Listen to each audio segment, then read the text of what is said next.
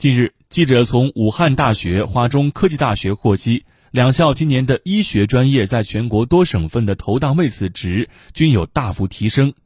武汉大学医学部招生负责老师宋娟表示今年的学生报考医学的热度确实更高可能是因为疫情的发生激发了年轻人学医的热情全社会尊医重卫的氛围更加浓厚。